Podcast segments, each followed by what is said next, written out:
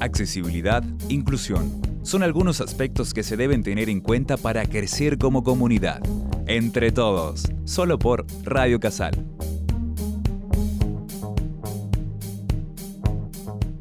Muy bienvenidos a un nuevo programa Entre Todos. Hoy vamos a tener la segunda parte del programa Las herramientas de desarrollo personal Soft Skills, pero hoy vamos a tener el tema de la comunicación, vamos a tratar la comunicación. Y como siempre, vamos a empezar con las frases de la Madre Teresa de Calcuta, que es muy bueno en todo lo que nosotros venimos hablando. Dice, no es la altura, ni el peso, ni la belleza, ni un título, o mucho menos el dinero, lo que convierte a una persona en grande. Es su honestidad, su humildad, su decencia, su amabilidad y respeto por los sentimientos e intereses de los demás. Qué grande la Madre Teresa de Calcuta. Y por eso hoy va a estar con nosotros nuevamente el ingeniero Marcos Onder con esta temática que es tan importante y que nos ayuda tanto, ¿no? Nos ayuda en nuestro crecimiento, nos ayuda en la calidad de vida para que vamos creciendo y vamos mejorando. Y bueno, el tema que lo que significa la comunicación en estas temáticas, ¿no? Que es muy importante. Bueno, ingeniero, qué gusto que, que lo volvamos a tener en nuestro programa. Muchas gracias Alejandra, agradecidísimo, agradecidísimo también a la universidad, a la audiencia por este hermoso momento de, desafío para que sigamos creciendo como personas y como profesionales. Eh, breve, un breve resumen del programa anterior, habíamos dicho que una persona crece en tres ejes, un eje de desarrollo académico, un eje de experiencia y un eje actitudinal, de actitudes de actitudes, de hacer las cosas con frecuencia, de saber hacerlas bien. ¿sí? Habíamos hablado de pensamiento crítico y hoy de comunicación. En comunicación es un tema muy amplio y tenemos muchos desafíos personales. Hemos dicho que para obtener resultados tenemos que hacer acciones y que esas acciones salen de percepciones nuestras que las procesamos. ¿sí? Ahí está el tema principal. En la percepción y en comunicación tenemos un hito importantísimo que es la escucha. La escucha activa. Y escuchar es distinto de oír. Uno puede oír sonidos, pero cuando uno escucha, eh, relaciona normalmente el verbo eso a nuestros oídos. Pero ahí estamos siendo verdugos del verdadero alcance de la palabra, porque escuchar es oír más interpretar. Qué es lo que me está diciendo la otra persona, no solamente con sus palabras, sino con su ser, con su gestualidad, eh, con sus señas, con su tono, timbre eh, y hasta con su alma, qué me está queriendo decir en ese momento. Tenemos el gran desafío, es como que si tuviéramos una ostra, tenemos que abrirla y ver la verdadera perla que hay adentro el verdadero mensaje que se oculta tras esas palabras, esos gestos, ¿sí? esa, esa, e, esa comunicación que quiere salir del otro. Es muy profundo lo que dices, Marco, muy profundo, mm. porque es aprender a ver el alma de la persona, su ser, ¿no? Y qué grande, qué grande aprender a ver el ser de la persona. Juan Pablo II tiene una frase que dice, si, si quieres conocer a una persona en profundidad, obsérvala, obsérvala detenidamente porque toda su esencia late en su superficie, está flotando en su superficie. ¿sí? Qué este, bueno, qué bueno. Extraordinario. Y ahí tenemos eh, algunas trampitas que, nos juega nuestro cerebro. En primer lugar, eh, es como que es un razonamiento acelerado de tratar de, eh, yo a esta película ya la vi, esto ya lo vi, ya sé que, ¿qué me va a decir esta persona? Y no lo estoy escuchando, no estoy... Eh, cuando uno escucha, uno se tiene que permitir cambiar la conducta que estaba dispuesto a hacer de antemano. Si no, no estoy escuchando. Yo escucho realmente cuando vos me estás por decir algo, yo estaba por actuar de una forma y después de escucharte digo, no, tienes razón, no voy a actuar de esta forma. A los que somos un poquitito más adentrados en años, siempre decimos que es como que tenemos el cassette ya listo para ponerlo en el equipo de audio, apretar play y sacar nuestro speech. El otro no está terminando de decir algo, ni siquiera escuchamos sus palabras, mucho menos lo, interpretamos, ¿no? Y ya estamos nosotros queriendo sacar nuestra, este, nuestro speech preparado para cuando eh, escuchamos una frase de tal tipo. Eh, se, nota mucho eso en, la escucha, ¿no? Ese, ese, desafío se nos da muy, muy frecuente. Qué grande y qué poco que lo hacemos, ¿no? A veces en el mundo este acelerado que vivimos nos lleva, nos llena de trampas que vos hablas. sí, sí, pero qué bien que nos hace parar y, escuchar lo que vos nos estás enseñando. Interpretar al otro, compartir la perspectiva, interpretar en qué estado de ánimo está el otro. Y normalmente es como que hay una tendencia a decir cómo estás bien, hay, un, feedback superficial por parte del otro, pero no hay que comerse ese feedback, hay que guardarlo, tratar de no dar consejos en ese momento y decir, para, para, para, pero ¿cómo estás? ¿Qué te pasa? ¿Qué? Compartir la perspectiva, adentrarse en el otro y muchas veces uno se sorprende porque empieza a eh, recibir por parte del otro un montón de mensajes que, los tenía ahí en, su profundidad y no encontraba ningún interlocutor para poder sacarlos afuera. ¿no? Eso es muy, muy importante. Y también siempre este, hacer repreguntas. ¿sí? Este, eh, para, para, para, lo que vos me estás diciendo es esto, hacer la repregunta, a ver si uno entendió bien el mensaje del otro. En, la parte de comunicación, el librito de Kobe de los siete hábitos habla de un ejemplo con un hijito y habla de, unas etapas ¿no? que se da en la escucha. El chiquito sube al auto después de un día de colegio y dice, el colegio es feo, papá. Y el chico ah. dice, no, pero Juancito, vos tenés que estudiar y, viene una pesa de dos toneladas que es el legado, el legado que siempre queremos compartir nuestra experiencia y un buen consejo.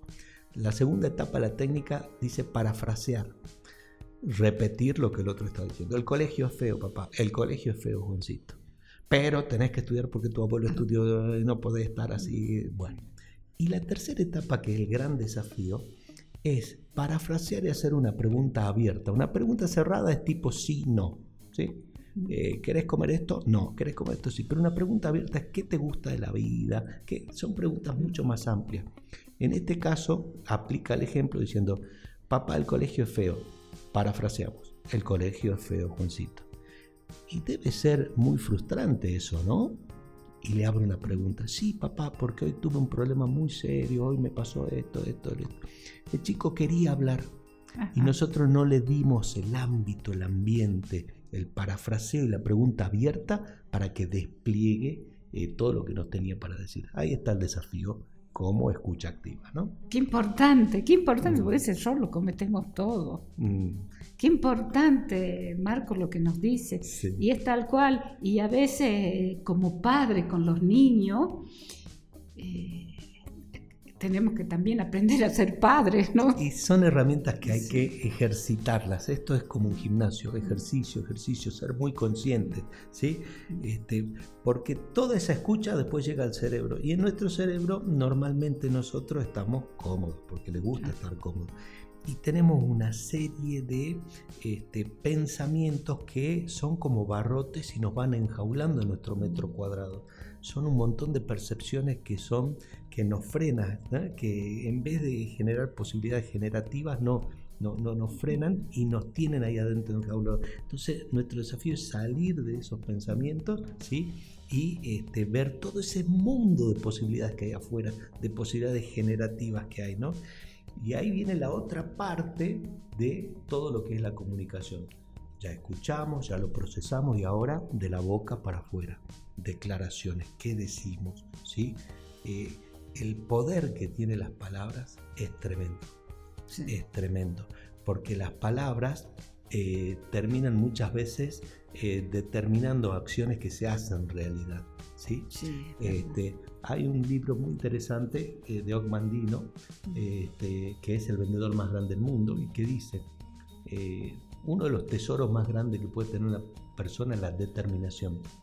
Y el fracaso no existe si solo si tu determinación por alcanzar el éxito es poderosa.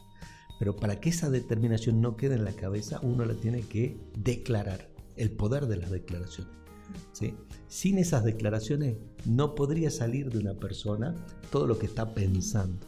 Entonces, eh, y saber que siempre en todo ser humano hay grandeza y uno tiene la obligación de hacer crecer esa grandeza, de descubrirla, de escucharla, de interpretarla y después con nuestras palabras construir un mundo mejor. Como que hay que morderse la lengua antes de sacar una declaración que no sea positiva, porque esa declaración, esa palabra construye realidades, tienen un poder tremendo. Y ahí está también todo el tema de usar frases y palabras positivas. A un chiquito, en vez de decirle no te caigas, el cerebro no admite la orden no. No pensé en un elefante rosa, no pensé en un elefante rosa, uno piensa en un elefante rosa. Bueno, dice, no te caigas, no te caigas, queda el, miedo latente de caerse. Siempre que usas frases positivas. Si tenés cuidado vas a pasar bien ese charco. Si tenés cuidado vas a pasar bien. Si haces esto vas a aprobar. Si me determino poderosamente a hacer esto voy a aprobar esta materia. Siempre pensamiento y palabra en comunión para generar cosas positivas. Sí. Qué importante, qué importante. Y cómo nos cuesta llegar a eso, ¿no?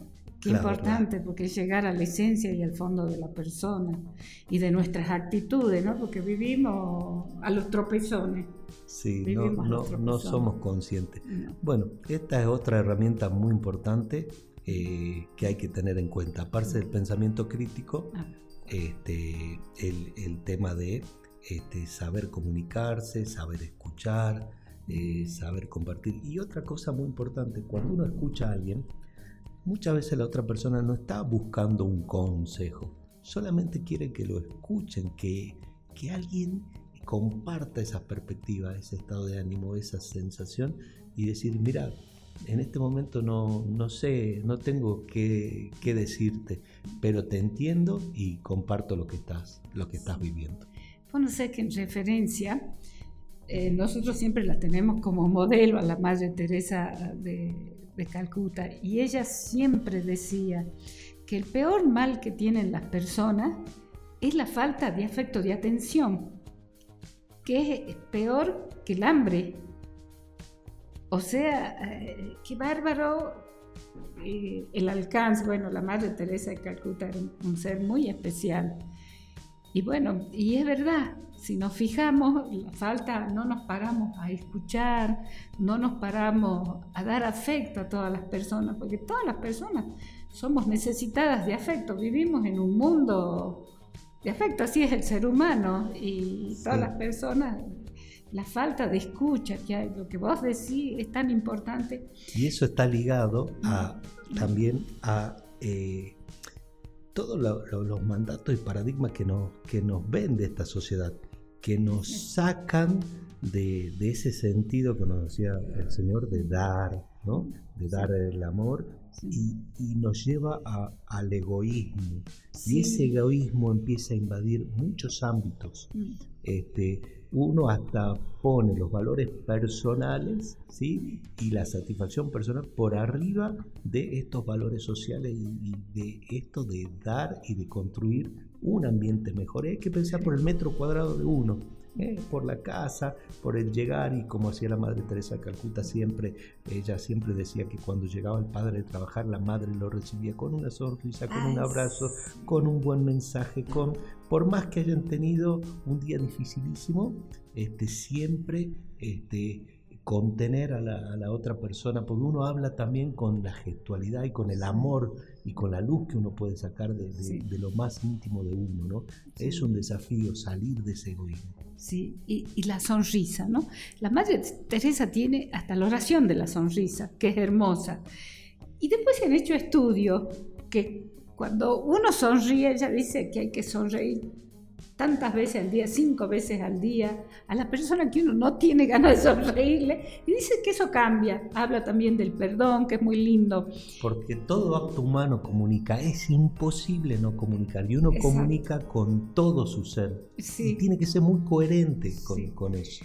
Y dice que la sonrisa eh, mueve ciertos este, músculos que activan eh, las defensas del organismo. y el desarrollo de endorfina, dopamina, oxitocina, todas una serie de hormonas que nos dan bienestar. Sí, la alegría, los chistes, sí, eso es. Qué, qué importante. Y cómo nos gustaría, yo creo que todos los, los, que somos docentes, aparte todas las personas, pero aquí en la universidad, todos los docentes podríamos tener unas charlas de lo que es la comunicación para aprender eh, cómo, que eso lo hablamos mucho en educación inclusiva, cómo eh, eh, tratamos a nuestros alumnos, porque en educación inclusiva no solo tenemos que, hay un dicho jesuita que dice, no solo tenemos que saber latín, sino conocer a Pedro. Es un dicho si vamos a enseñar latín, tenemos que conocer latín, pero también tenemos que conocer a Pedro, a quién se lo damos, cómo se lo damos, cómo se lo enseñamos, qué captamos del niño, porque tenemos que brindar eh, herramientas para todo. Hay muchos docentes que dicen, ah, yo no sé esto, que llamen un auxiliar. No, como docentes tenemos que prepararnos para eh, poder interpretar a todos nuestros alumnos, cómo llegamos a nuestros alumnos. Así que, esto va para abrir un camino con Marco. compartir esta misión principal que tenemos de educar personas. más allá del trabajo individual que cada uno tenga dentro de este ámbito hermoso de trabajo, eh, eh, compartir ese desafío y ese trabajo principal que es educar y formar mejores seres humanos. Exacto, fantástico. Bueno, ha sido un placer muy grande y, bueno, esto es abriendo puertas, abriendo puertas.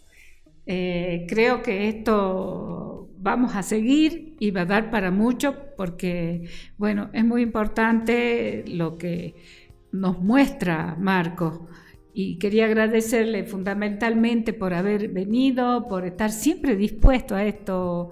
Eh, a las órdenes y un verdadero honor. Y vale quien sirve.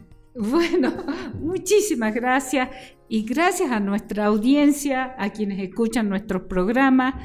Y bueno, después ya abriremos este, algún medio de comunicación para el tema que se quiera hablar al respecto. Eh, se nos pida y nosotros podamos darlo. Muchísimas gracias. Gracias, Humanizarnos frente al otro es uno de los objetivos que debemos alcanzar. Pongamos en práctica todo lo aprendido.